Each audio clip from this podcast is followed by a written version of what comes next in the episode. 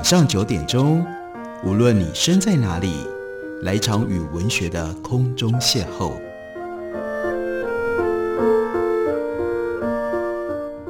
杨照谈书，邀您一同遨游文学世界，认识古今中外的经典之作。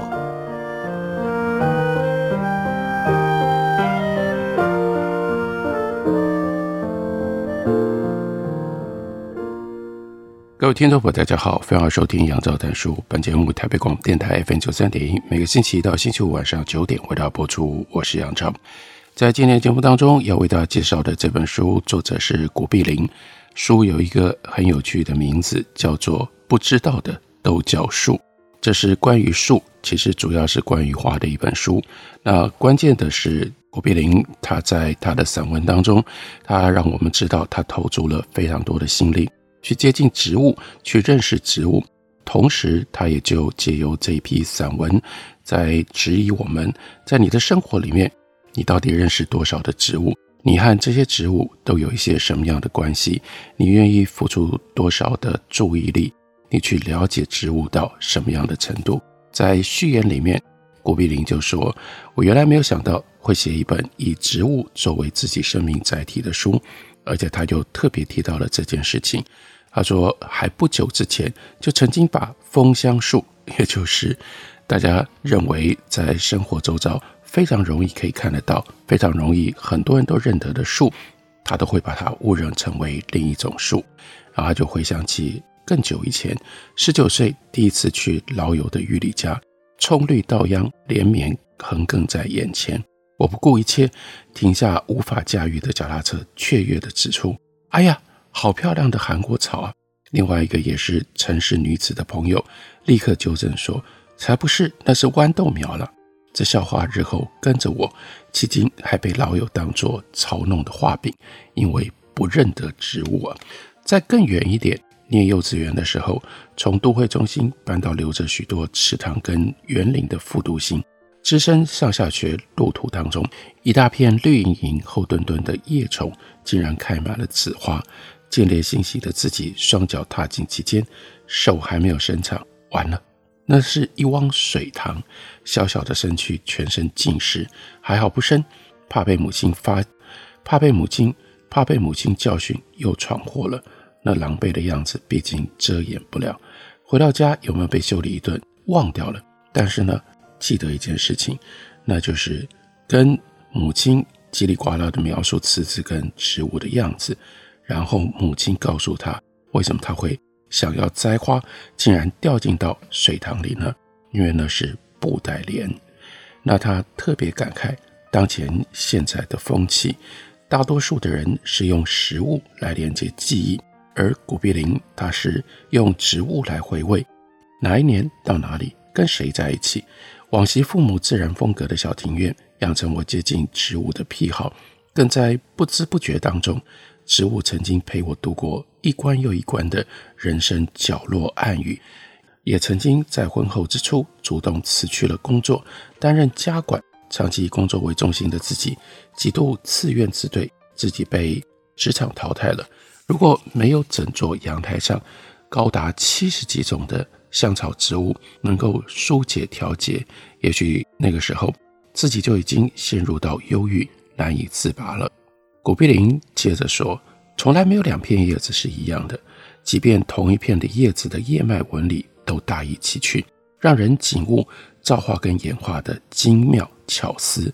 当然，没有两个人、两只动物会是一样的，但我们不可能凝视着人或者是动物太久。”植物生态之间有我们肉眼参不透的热闹，无论是当年郁金香热，这是荷兰所发生的事情，因为蚜虫带来的病毒所造成的红白斑纹花瓣，或者当前的观叶热，人们追逐的白斑，每隔一段时间，人类运用各种技术育种，打造出洛阳牡丹贵的品种，爱好者鼓噪拥戴，为植物始终。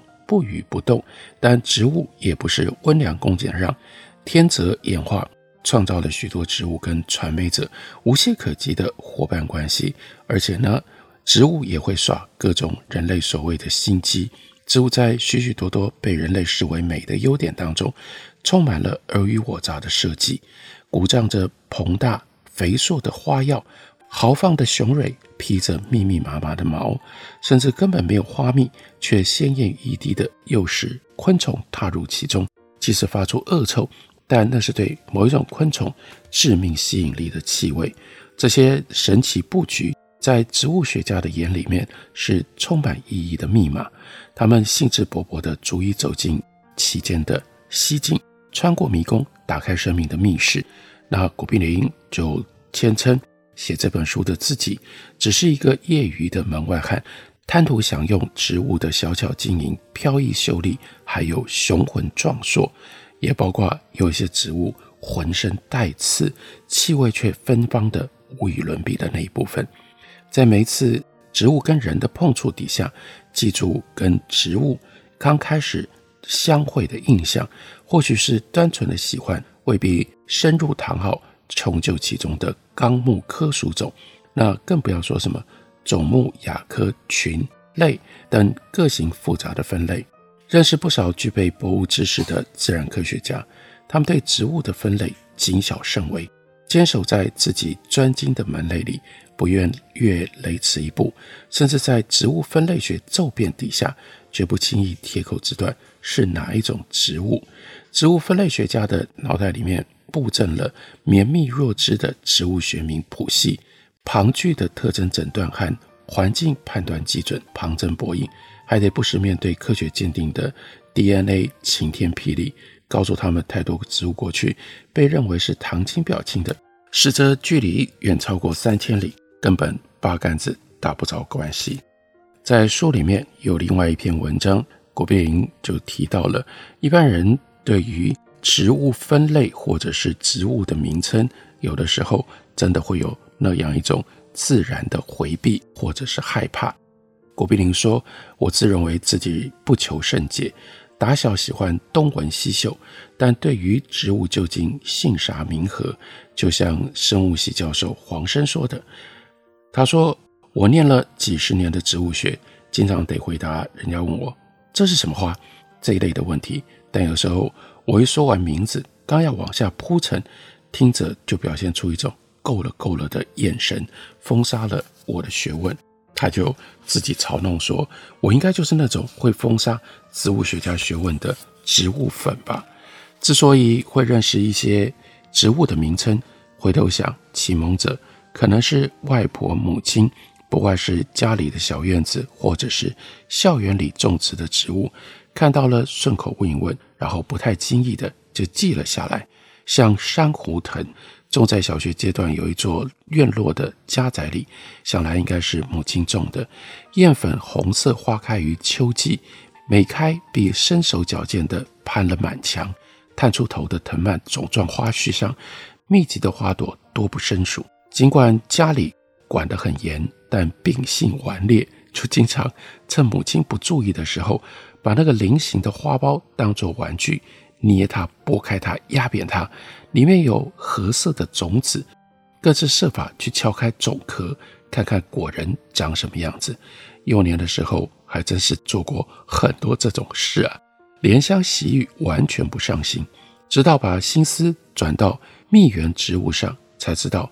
这是蜜源植物，那就是特别招惹蝴蝶、蜜蜂会喜欢的一种植物。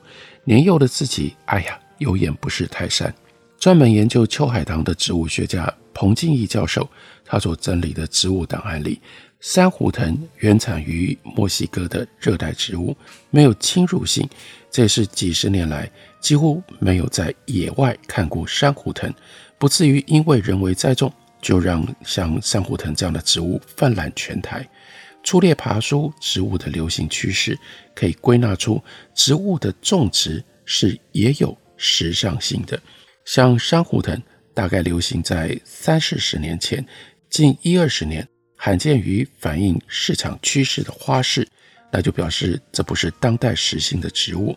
可能因为现代都市的家屋。没有庭园，这种必须要攀爬的植物就逐渐的退潮了。即使现在都市还可以看得到的珊瑚藤，十之八九也都是年代有点久远，被种下来的。几次回到东部的乡间，看到路旁珊瑚藤，立刻刹车回头，留住影像，唯恐下一次再见珊瑚藤，又是多年之后了。朝日蔓、旭日藤、紫苞藤都是珊瑚藤的一种。另外有藤蔓植物之后美誉，生命力坚韧。纵使在最狭隘的空间，然后呢，土壤贫瘠、光线不足的状况底下都可以生长。还有一种白色的变种，那样的植物富有卷度非常强的须，像燕猴跟西番莲一般，枝条强健，蔓延性非常的灵活。有一个名号叫做“爱的锁链”，这是适合用棚架来栽种。它的基部是心形的叶面。摸起来很像粗粗的纸张，也被列入是具备有抗空气污染作用的植物群。古碧林这篇文章最后一段，他说：“被问到你要的幸福是什么样的，珊瑚藤像穿引我记忆当中老院子的锁链，爱的锁链，把我拉回去，把我绑着。所以他说，如果有一座小花园，人生就完美了。”这是古碧林的散文集，写他的植物朋友们，写他跟这些树啊、叶子啦，还有最主要是花，彼此之间曾经在人生当中有过的紧密关系。书名叫做《不知道的都叫树》。休息一会儿，回来继续聊。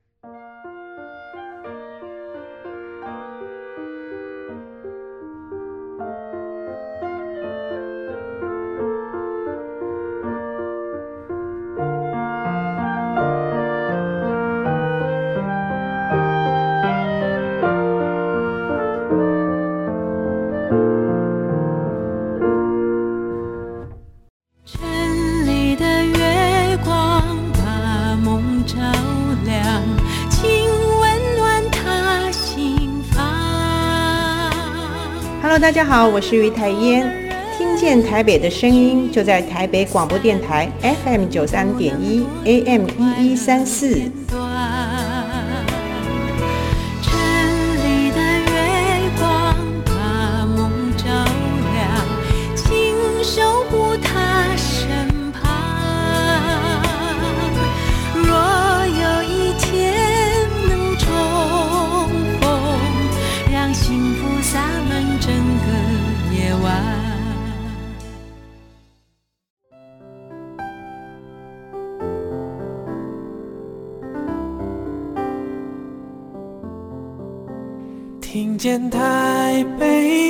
声音，拥有颗热情的心，有爱与梦想的电台，台北广播 FM 九三点。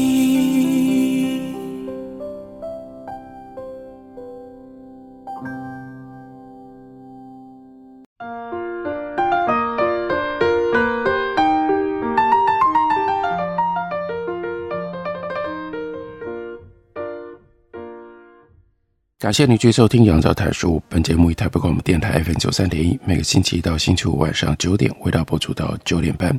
今天为大家介绍的这本书，大海文化出版的新书，作者是古碧玲，书名叫做《不知道的都是树》。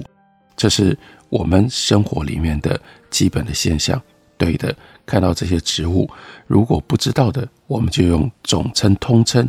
都叫做树，或都叫做花。然而，这些植物其实有它自己的身世，不只是有它科学上面的分类，而且呢，有它们特殊的性质。对于喜欢植物的人，像古碧林，那就另外产生了一个非常特殊的连结。植物会帮我们连接到历史，植物也会帮我们联系到个人的经验以及记忆。讲到了命名这件事情。到底植物有什么样的名字？在书里面有一篇文章，开头就提到了古碧林读了林业试验所所出版的一本特别的书，书名叫做《佛里神父》。说原来以为这是一本学术性的书籍，却意外的好看，因为台湾有很多的生物都冠上佛氏名称，那就是以发现者佛里神父之名来命名的。人类进入大航海时代，欧洲的各个教会派遣一批又一批具有博物学家或者是科学家素养的神职人员，跟着船坚炮利，深探全球各新大陆的角落，搜罗采集旧大陆不曾见过的动植物，并且从事自然研究。在书里面有这么样一段话。当时的博物学家和神父们都认为，自然是上帝包罗万象的公开手稿，对自然进行研究，结果也就是和上帝的书面信息——圣经研究圣经是相符合的。自然神学允许人们通过自然研究去了解上帝，所有的科学都是对上帝的研究的奉献和作者的荣幸。科学不但值得表彰，客观而言。甚至科学是神圣的，知道真理就是知道上帝。坚韧不拔的科学家将有助于揭开上帝包藏真理的面纱，并且弘扬人类的精神。佛里神父主要研究的范围是日本北海道到台湾，但可以想见，其他博物学者或者神父进入欧洲视角的欧洲人所认定的黑暗大地，也就是非洲，或者是。印度的时候，被其中的奇花异草建立，欣喜到心扑扑跳的模样。现在台湾人看到了什么样的一种特别的植物呢？那就是洛神花。我们可能丝毫不觉得稀奇。当第一株玫瑰茄，也就是洛神花被发现的时候，那奇丽像红宝石的花苞，却不知道给了发现者多么大的欣喜啊！我们常常自以为很熟悉的植物，深究了之后，会察觉自己根本不认识这种植物。而古碧林想要提醒我们，洛神花可能就是其中之一。日常常见却不上心的洛神花，对于古碧人来说，则引发他记得了一件事情。那是一次拜访莫拉克风灾之后的山林村永久屋，让眼睛做起水灾。发生什么事情呢？他特别告诉我们，在那之前，他从来没有好好看过洛神花。访花东地区的部落的时候，几乎每家都会种一两棵洛神花，并不特别以为意。但在莫拉克风灾之后那一天，幸存的农夫带着前往被灭村的小林遗迹，残乱青皮的现场，据说还埋着许多挖不出来的受灾者。然后呢，这位幸存的农夫，斯斯然地说：“我们住在永久屋，半夜里还常听得到哭声。”闻言，顿时鸡皮疙瘩满身。走回他居住的永久屋，眼见小院子里一株洛神花站得挺直，分出的枝芽上头缀满了满满的花萼。当下终于理解洛神花和原住民部落的关系，那是一种。安身立命的途径。原乡通常地处海拔相对高，或者是环境比较贫瘠的地方，适合种植的是耐旱强壮的作物。从热带亚热带的印度西非引进的洛神花就具备有这种特性。久而久之，就和红藜等植物变成了原住民村落家家户户都会种的。风调雨顺的时候，洛神花按岁时开花。供原住民部落熬煮饮用，还有呢，做成蜜饯。当莫拉克灾情让小林幸存者失去赖以为生的土地，余悸犹存的他们前往永久屋的时候，可能就开始盘算要种哪一些植物。那洛神花袅袅婷婷伸展的时候，终于安抚了一颗一颗惊魂未平的心。古碧玲说，那种劫后的点滴恢复，莫名触动了。我这个外人，排湾族部落分布的台东金峰乡，可以说是台湾最著名的洛神花原乡。每一年将近秋天，一直到仲冬，满山红宝石摇曳，甚至依偎在墙角，张开粉红色的花瓣，花蕊红中偏紫，完全可以用草纸在洛神赋当中。这是古碧玲说他自己仅有记得的两句话。那就是柔情错态，媚于语言。玫瑰，西方人向来对玫瑰情有独钟。当他们看到洛神花的时候，就把它命名叫做玫瑰茄，表示他们真的恋慕洛神花的规律。洛神花是锦葵科木槿属一年生草木或多年生灌木，最高可以长到两公尺半。另外有洛神葵、洛神果、洛季葵、山茄等名字。互生的叶片列为三到五片。中南半岛各国都有各种将洛神全株利用的方法。缅甸呢是拿洛神花叶来做菜，微带酸味，非常好吃。曾经跟一位喜欢植物的女士并行在乡间行过一小片洛神花园，她提到洛神花叶可以吃的事情。那当然，古碧林吓了一跳，就问她说：“你怎么会知道这种吃法？好像只有在东南亚，像缅甸人会这样的吃。”然后呢，这位朋友就说他自己是缅甸华侨，想念这道侨居地饮食的时候，就会央求开餐厅的哥哥能够煮这样特别的食物。洛神花由非洲、印度东来之后，落脚在中国两广、福建、云南这些地方的盛产期是四月或者是八月的下旬。台湾呢，则是秋冬收成。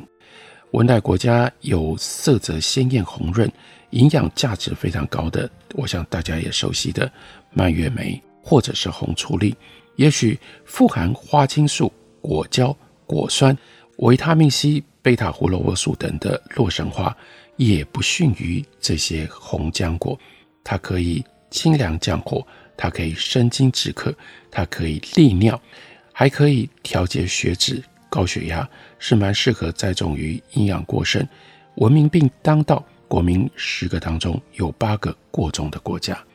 古碧玲和植物，尤其是和花，另外有一种关系，那是插花。他也特别讲到，一盆花就能够使得满室又馨香又悠然又温茂。那他的插花的经验特别强调，我爱插花，不拘泥花材。经常捡拾巷弄角落当中的野花，和花市买的切花共冶一瓶。母亲是学过日本的流派插花，池坊、草月、小园等流派，他自幼就耳熟能详。不过，他就这样表白：天生个性不羁的我，认为插花像任何一种艺术形式，可以自由运用各种媒材创作，所以没有学过任何的流派。更像青春期反叛威权一般抗拒各种流派，但如果有人要从流派去学花艺，他也认为蛮好的。插花是一种人类模仿自然界美的样态，如果懂得欣赏，凋零也在美的范畴之内。他说：“我不喜欢凹折叶子枝条，对于姿态优雅的枯枝荷叶干果。”照常秀苗苗，舍不得丢弃，偶尔还会把已经干燥的花材混搭在新鲜的切花里。他说：“当全世界超过半数的人口居住在都市地区之后，我们人类的生活已经无法避免处在几乎都是人造的范围里。即使是种满植物的公众领域，像公园呐、行道树、安全岛、社区庭院，乃至于私空间的庭院、花园。”阳台、瓶花、桌上盆景等，有这些几许利益的地方，这都是拟态自然的产物。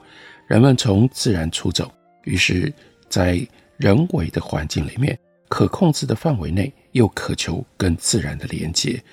盆栽、盆景之外，小尺度生命最短暂的拟态自然，那就是瓶花，被列为生活四艺的插花，在明代《瓶史》这本书里。被作者袁宏道视为不沾染声色的幽人韵事，才能够被作者袁宏道视为必须要是不沾染声色的幽人韵事，才能够寄情山水花烛。而普世之人，则是正日浸淫于喧嚣尘世，还有财力滚急之处，心神囿于种种的算计。你就算想要亲近山水花烛，也力有未逮。隐士跟雅士，就算有意把山水花烛拱手让给劳碌奔波者，未必有人愿意收手。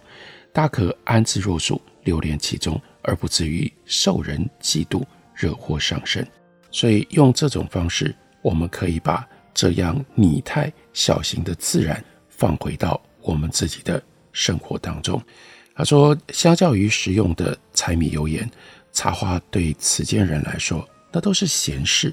拜访一般家庭，很少见到室内有新鲜的盆花。自认讲究者还以为人造花卉就已经很有感觉了。无论人造花卉再怎么样的拟真，花卉不是家具，而是引动生息入内的要角。生息必有盛有衰，风吹不动，海枯石烂，它不枯不烂，这里面就没有生命的气息。假作真实，终难成真。他最后又告诉我们说，如果有人问他，你是哪一个流派的华裔？他的回答是：哎，那请问第一个创立流派的人又是哪一个流派呢？不拘流派，不分败草野花，让他们涌动一世。这是古碧林自己最福音的万中诡异的流派。这本书书名叫做《不知道的都叫树》。介绍给大家，推荐给大家。感谢您的收听，我们明天同一时间再会。